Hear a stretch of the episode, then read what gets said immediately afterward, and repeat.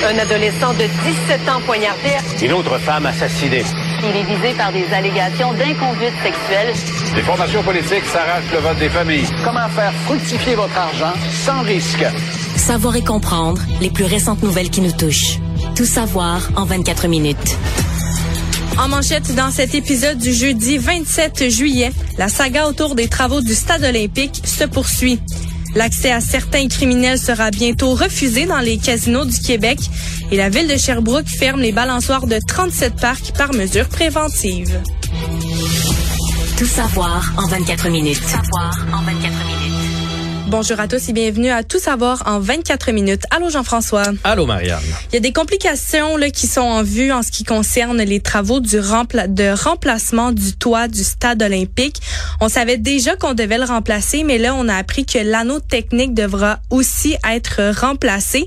L'organisme du parc a annoncé dans un communiqué mercredi que l'analyse technique effectuée par des experts internes et externes du parc olympique a révélé la nécessité de remplacer l'anneau technique du stade pour se conformer au nouveau code du bâtiment. L'anneau technique, c'est le grand ovale blanc là, qui euh, surplombe les, les estrades qui du stade. Exact, exact. qui Toutes est les, en- les espèces de grands euh, de grandes arcs qu'on peut Ouais. voir de l'extérieur c'est retenu au centre par cet anneau là. là. Ouais, et qui est construit en béton, qui Ouais. contient notamment des appareils d'éclairage, de sonorisation et supporte en partie le poids du toit actuel. Son périmètre atteint un demi-kilomètre. On peut écouter un extrait tiré de LCN avec Dino Boumbarou, représentant d'Héritage Montréal. Il mentionne être peu convaincu de la pertinence de ces travaux. Il faut pas s'attendre à ce que ça va être euh, dans les dizaines de millions. Là, on parle de centaines de millions. C'est majeur. Si on le fait, il faut bien le faire. Et puis aussi, euh, faut imaginer qu'après ça, on va avoir peut-être de l'entretien qui est moins par à coup avec des gigantesques projets à tous les 20 ans. Euh, peut-être qu'on devrait faire de l'entretien plus préventif. Et euh, euh, le fait que des, des questions comme le toit, ça traîne depuis tellement d'années parce que ça a passé à travers tant de gouvernements, d'administrations politiques, de changements. Ça aussi, ça participe de l'augmentation des factures. Il n'y a aucun coût là, qui a encore été estimé en ce qui concerne cette euh, opération également. Eh mais ça coûte cher le stade olympique. Puis je comprends que c'est un vestige puis je sais que dans les cartes postales, mettons les touristes qui viennent ici veulent aller voir le stade puis que c'est un moi je trouve que c'est un chef-d'œuvre euh, d'architecture là. c'est beau le il est beau le stade olympique. Reste qu'on présente rien là-dedans et en entretien et en ah c'est c'est c'est fou comment ça coûte cher. Fait qu'à un moment donné, il va falloir prendre une décision. On dirait qu'on est toujours en- entre Il y a personne qui ose dire OK là c'est assez là. On a assez payé pour cette affaire-là. Fait qu'on continue de de payer puis de l'entretenir mais tu sais des fois Marianne, tu me poses une question, je vais t'en poser une parce que moi là, cet anneau là, je pensais que c'était une espèce de gros anneau de béton là puis euh, mais euh, c'est vide un peu en dedans là. Tu sais justement si tu veux aller réparer euh, une, am- une ampoule, euh, replacer tes affaires, tu peux te promener à l'intérieur de cet euh, Ouais. de cet anneau là. C'est un, c'est pas vide vide là, mais tu sais c'est c'est pas plein plein non plus là. Euh, Irais-tu te promener là-dedans, avec tout ce qu'on a entendu du du stade qui craque puis qui casse de partout, tu Mais me paierais cher pour aller faire le tour de Autant l'anneau. que faudrait qu'on te paye autant cher que ceux qui ont fait un tour euh, à bord du Titan du. euh, Non, moins cher que le titan quand même, mais je me sentirais pas super à l'aise de dire ouais ouais c'est beau, je vais aller rebrancher le fil puis changer l'ampoule. euh. Mais c'est sûr qu'on n'est pas en connaissance de cause, on connaît pas, euh, tu sais, on n'est pas des experts là-dedans, là, donc euh, aller s'aventurer euh, dans une chose euh, inconnue. Je sais pas, toi, irais-tu? Non, non, non, non, non? Toi, tu irais faire le tour? Demain, je te dis, hey, je t'offre la visite, tu peux aller visiter le stade, tu fais le tour de l'anneau. euh. C'est une très bonne question. Mais ben, avec ce qui a été annoncé dans les dernières heures, Encore je pense moins. que c'est ça, on va se retirer. C'est bon. Dans la foulée d'une enquête euh, qui a été menée par notre bureau d'enquête euh, à Québecor en novembre 2020, révélant que des criminels bénéficiaient d'un traitement de faveur à l'entrée des casinos, le gouvernement Legault va prendre des mesures décisives. Prochainement, le Québec va refuser, ou du moins veut refuser l'accès à ces établissements à certains individus euh, considérés comme dangereux pour la sécurité publique. Le projet de règlement publié mercredi dans la Gazette officielle du Québec vise à interdire l'accès aux casinos d'État pour toute personne dont la présence ou le comportement représente une menace pour la société. C'est une initiative qui a pour objectif de renforcer la sécurité et d'assurer un environnement plus sûr au sein des maisons de jeu de la province. Alors, une personne qui a plaidé coupable ou qui a été reconnue coupable de certains crimes lors des cinq dernières années ne pourra pas entrer dans un casino. Les infractions visées par cette euh, interdiction d'accès-là sont notamment en lien avec le vol, les taux d'intérêt criminels, le recyclage des produits de la criminalité et le crime organisé, et les contrevenants à la loi réglementant certaines drogues et, et autres substances en vertu de laquelle le gouvernement fédéral interdit la possession, l'importation et la vente de nombreux stupéfiants sont aussi visés par euh, l'interdiction. Le gouvernement souligne aussi que l'Auto-Québec aura le droit d'expulser toute personne ayant commis une infraction criminelle de nature à porter atteinte à l'intégrité des activités d'un casino d'État ou à miner la confiance du public quant à l'intégrité de celle-ci. On peut écouter un extrait de Jean-Louis Fortin, qui est directeur du bureau d'enquête de Québecor. C'est brillant comme stratagème, mm. mais en même temps, il faut trouver des façons d'empêcher ces gens-là d'entrer dans le casino. Puis ce que euh, euh, la firme qui a fait l'audit après notre enquête a recommandé, c'est que la police puis l'Auto-Québec se parlent. Tu sais, les, la Sûreté du Québec et la GRC, ils ont tout plein de fichiers de renseignements sur qui sont les membres des organisations criminelles, puis qui sont aussi tous les petits frotteux autour qui vont blanchir l'argent, parce que c'est pas... Euh, euh, les, les, c'est pas Stéphano Solicito lui-même, souvent, quoi que lui, il y allait au casino, mais souvent il envoie des, des prénoms des gens des, de leur entourage pour que ce soit un petit peu plus subtil. Alors, qui sont-ils, ces gens-là? Est-ce qu'on peut les empêcher de rentrer au casino? Est-ce qu'on peut les expulser? Là, au moins, on semble avoir une base légale pour le faire. On comprend que c'est, là, c'est un projet de règlement. Euh, ça pourra entrer en vigueur dans 45 jours. Il suffit d'un simple décret du Conseil des ministres. Et ben voilà, c'est, donc, est-ce que ça va enrayer complètement les stratagèmes de blanchiment? pense pas, mais ça, ça donne au moins des outils légaux pour s'attaquer aux, problèmes. Moi, comme, comme citoyen, comme contribuable, de savoir qu'un bras du gouvernement, c'est-à-dire l'Auto-Québec, encourage d'une certaine façon ces pratiques-là, euh, c'est assez inacceptable. Le projet de règlement qui est mis de l'avant par le ministre de la Sécurité publique, François Bonnardel, et le ministre des Finances, Éric Girard, concerne les quatre casinos de l'Auto-Québec, soit ceux de Montréal, Charlevoix, Lac-Lemay et Mont-Tremblant. La ville de Sherbrooke, on se transporte en Estrie, dans les cantons de l'Est, est actuellement en action euh, à la suite d'un incident qui est survenu dans l'un de ses parcs. Il y a une citoyenne qui a été blessée dimanche dernier alors qu'elle utilisait une balançoire et pour éviter tout autre risque, l'administration municipale a décidé d'agir rapidement.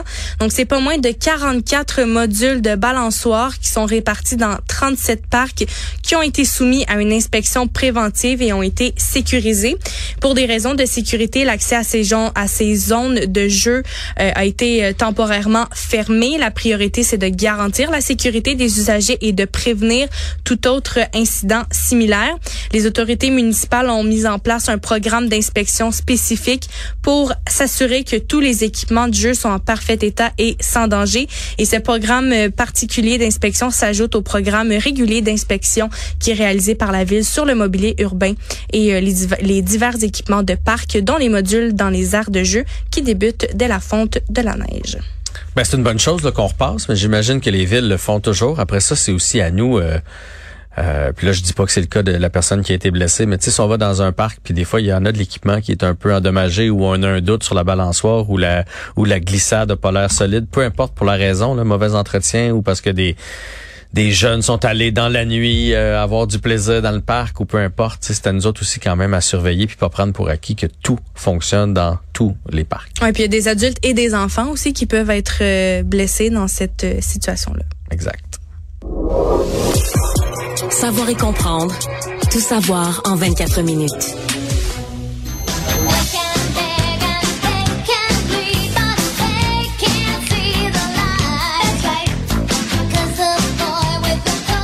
Et là, tu t'es fait plaisir, C'est ce que je sens. Mais là, pas juste à moi, là. Toi aussi, tu claquais des doigts, Jean-François.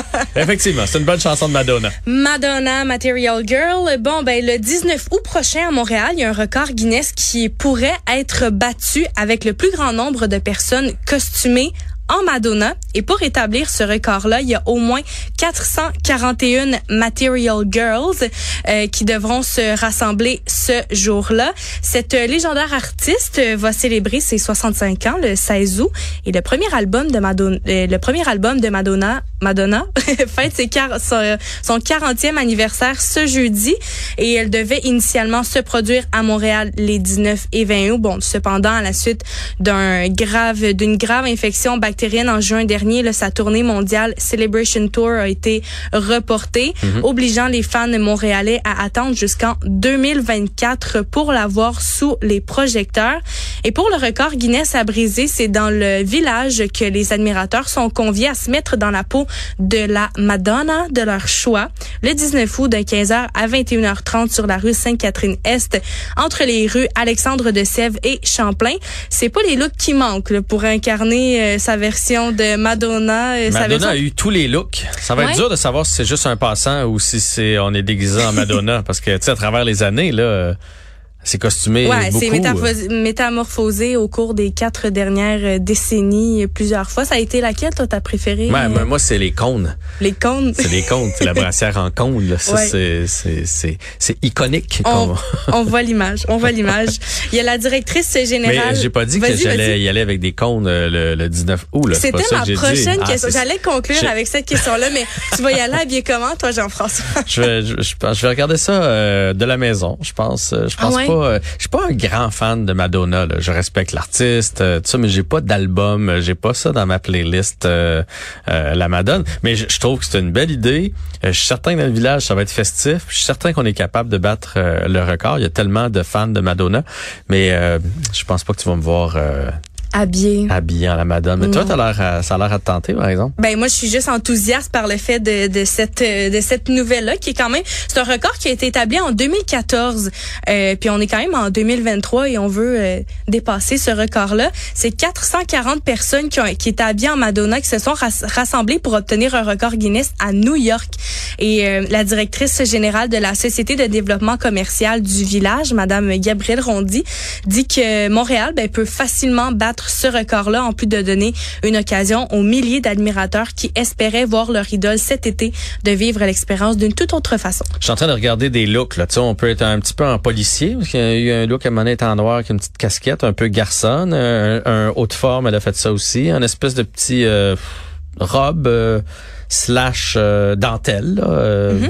Fait que les looks, euh, les looks ne manquent pas. C'est assez facile de Il va en trouver. avoir de toutes sortes là, dans les rues de Montréal. Ouais, même un petit look égyptien de ce côté. Bah, bref, il y a moyen de trouver quelque chose, quelque chose qui vous qui vous sied bien. Puis c'est sûr qu'il va y avoir des photos aussi là, sur les réseaux sociaux avec cette ce record qui sera peut-être battu. Il y a des experts qui dénoncent l'encouragement de certains influenceurs à ajouter du borax, qui est une substance nettoyante soi-disant naturelle, je mets naturelle entre guillemets, dans les boissons quotidiennes de leurs abonnés au prétexte d'effets bénéfiques sur la santé. Selon ces influenceurs, les sels de borax qui sont formés à partir des éléments chimiques du bord, du sodium, de l'oxygène et de l'hydrogène aideraient à réduire l'inflammation, l'arthrite et certaines maladies auto-immunes. C'est ce qu'a rapporté un média britannique. Et ces euh, autoproclamés remèdes sont vivement critiqués par euh, les spécialistes qui mettent en garde contre les dangers de ce type de thérapie alternative. Bien que le borax soit d'origine naturelle, ça garantit en aucun cas son euh, ino- euh, innocuité. Euh, il y a un chimiste Nathan Killa qui est professeur de chimie à l'université de Tasmanie qui euh, et d'autres experts aussi qui ont soulevé euh, qui ont soulevé cette euh, influence là, sur euh, la plateforme et qui ont précisé qu'il y avait aucune preuve euh, qui euh, les permettait d'appuyer de potentiels bénéfices pour euh, la santé. Hey, moi, je toucherais, j'a- j'avalerais jamais ça. Le borax, c'est la seule fois que que j'ai entendu ça, c'est pour faire de la glu pour les enfants. Euh, oui, c'était ouais. Lorsqu'on veut faire de la glu, une coupe d'affaires qu'on met dedans, dont du borax, qui est comme l'élément. Si t'as pas de borax, tu n'en feras pas de glu, qui fait en sorte que tout ça se, se tient ensemble et s'étire. Fait que. Ouais, c'était euh, pendant la pandémie là, tout le monde faisait de la slime, c'est ça le, Ouais, le de mot que je cherchais. Ouais, de la glu, de la, de la slime, nous autres on appelait ça de la glu, là, mais tu sais, l'espèce de d'affaires qui s'étire là. euh, on a fait ça souvent avec avec mes enfants. Là, c'était comme Mm-hmm. un jeu, mais de là en ingurgiter, oh, No. C'est quelque chose de différent, mais c'est pas la première fois aussi qu'il y a un- une tendance euh, sur les réseaux sociaux là, qui vient euh, Qui fait pas de sens, ouais. C'est pas ben, la première qui fois. vient mettre euh, des personnes en danger là, Mm. pour que ce soit euh, que ce soit pour leur santé ou pour euh, peu importe là, leur état. J'en reviens à mon commentaire sur les balançoires. Faut se servir de notre jugement aussi, n'est-ce pas? Pas parce que c'est sur TikTok qu'il faut le faire. Actualité.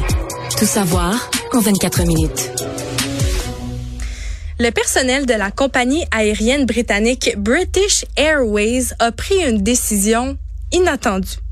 À la suite d'un problème avec les repas prévus pour les passagers, l'équipage a décidé de leur servir, roulement de tambour, du poulet frit Kentucky, du PFK. Du PFK Ouais, en en fait- vol? en vol parce que ce qui est arrivé, c'est que les chariots de nourriture étaient pas correctement réfrigérés, ce qui a fait en sorte que la nourriture qui devait être distribuée pendant le voyage ne pouvait plus être consommée. C'est ce qu'a rapporté The Sun. Et là, bien évidemment, il y a des vidéos qui ont circulé sur les internets montrant les membres de l'équipage qui distribuaient du poulet frit aux passagers du vol.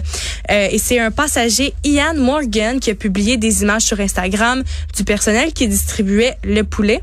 Il disait un vol de 12 heures depuis les îles turques et Caïques et British Airways avait oublié de la nourriture pour tous les passagers. Donc, lors de l'escale prévue aux Bahamas, ils ont obtenu des seaux de PFK et distribué une cuisse de poulet par passager. C'est ce qu'il a écrit. Il a ensuite qualifié l'incident de honte absolue et il y a d'autres utilisateurs, eux, qui ont toutefois salué la décision de la compagnie aérienne d'éviter de servir les repas pour éviter des problèmes de santé aux passagers. On a eu une réaction du côté du euh, de British Airways. Ils ont mentionné que leurs équipes sont passées à l'action et ont veillé à ce que leurs clients aient quelque chose à manger et ils s'excusent auprès des clients. Le service de repas complet n'était pas disponible et ils n'avaient dû, euh, ils avaient dû trouver une autre solution pour remédier à ce petit problème. Moi, je trouve que les gens sont chialeux. là. Le premier qui a sorti des vidéos en disant que c'est odieux, je veux dire, par un, coup du sort, il n'y a, pas- a pas de nourriture. Tu as un vol de 12 heures, tu te retournes de bord, puis tu sais, je veux dire, s'il y avait annulé le vol, ça aurait été pire, ou 12 heures sans manger, ça aurait pu être pire. Ils ont fait ce qu'ils pouvaient. Je dis pas que c'est la meilleure situation. Ils ont fait ce Surtout qu'ils pour des pouvaient. végétariens. Hein? Oui, puis ben, je, je sais que c'est pas l'idéal, mais tu sais à un moment donné, quand t'es pris, tu fais tu fais ce que tu peux là. Je veux dire, euh, ils doivent avoir cherché au Bahamas qu'est-ce qu'on peut avoir en grande quantité. Puis la seule affaire qu'il y avait, c'est le PFK. Ça a sûrement pas été leur premier choix. Fait qu'à un moment donné, faut faut arrêter de se plaindre. Je comprends que si t'es aux îles turquoises, t'as sûrement beaucoup de sous, puis probablement que tu t'attendais à mieux que du que du PFK. Mais à un moment donné, tu fais tu fais avec. Mais moi, ce qui ce qui me ce qui me chicote, c'est tu sais du PFK là, ça sent. Oui. Tu sais du Ben, PFK. ça sent la friture. là, Oui, euh, mais il y a des affaires qui sentent plus que d'autres du PFK. Tu rentres ça d'une place, là, que t'aimes ou pas le, PFK, ça, ça te donne le goût à cause de, de l'odeur qui flotte. T'as-tu pensé une fois que tout le monde avait ça, une fois qu'on a ouvert toutes les, les, les gros pots là, de, de PFK, comment ça devait sentir dans l'avion pendant le reste du temps? Là, parce tu peux que pas ouvrir de fenêtre pour tu aérer. peux pas là. trop euh, puis tu peux pas mettre des petites bougies là dire on va mettre des petites bougies pour changer le changer l'odeur fait que euh, ouais c'est moi, c'est- tu vois c'est plus ça puis euh, ben voilà euh, c'est pas l'affaire la plus santé en ville mais une fois ça dérange pas ben ben Au moins, ils ont mangé. C'est ta conclusion. manger. Ben moi, si j'ai 12 heures à faire, puis que j'avais un repas de prévu, puis qu'on me dit, écoute, ils ont pas été réfrigérés, tu vas être malade si tu manges ça. À la place, on a fait ce qu'on pouvait, on est allé chercher du PFK, je vais faire. Bon, je suis pas pas full euh, enchanté, mais euh, merci d'avoir trouvé une, une solution de rechange. Jean-François, toi, euh, t'as une voiture? Oui. T'as des clés de voiture? Ben oui. Tu les ranges où, toi, d'habitude? Tu veux dire euh, comme tes comme poches, là, dans ton mettons, manteau. ou, euh, ouais, ouais, l'endroit où t'es t'es ranges d'habitude, là. Ouais, c'est poche ou quand j'ai un petit, je peux avoir un petit sac. Comme là, ils sont dans mon sac parce que j'ai ça avoir ça dans, dans mes poches. OK, Mais généralement, euh, je traîne pas de petites sacoches. Là. Je sais que la mode est au sac banane, mais moi j'ai pas Ouais. ça. Fait que c'est, généralement c'est pas dans mes encore dans la poches. tendance, là, de. Ça a l'air que je suis pas tendance du sac banane. Ça a l'air que c'est hot selon mes enfants, mais moi j'a- j'adhère pas.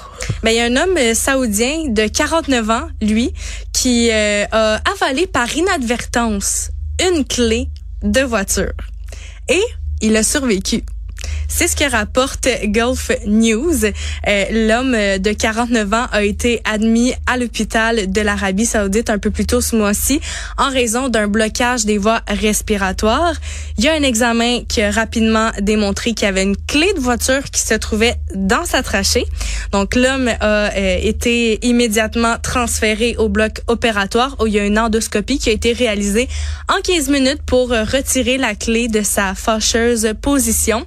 Et là, tu vas me demander pourquoi est-ce que cette clé était rangée. C'est le côté par inadvertance que moi je trouve bizarre parce que je veux dire euh, c'est c'est pas c'est pas petit une clé là. Comment tu comment tu peux manger une clé faire puis pas t'en rendre compte? Mais selon les médecins saoudiens, c'est en jouant entre guillemets avec sa clé que l'homme a malencontreusement trouvé le moyen d'envoyer celle-ci dans le fond de son gorgoton. Donc il savait qu'il était là, c'est pas c'est pas parce qu'il Non non, il, il, a pas tombé puis... Non, mais dans le sens par inadvertance puis c'est à l'hôpital qu'ils ont qui ont trouvé qu'il était là, je veux dire. Moi mettons là, j'avale une clé en jouant, là, niaiseusement, là.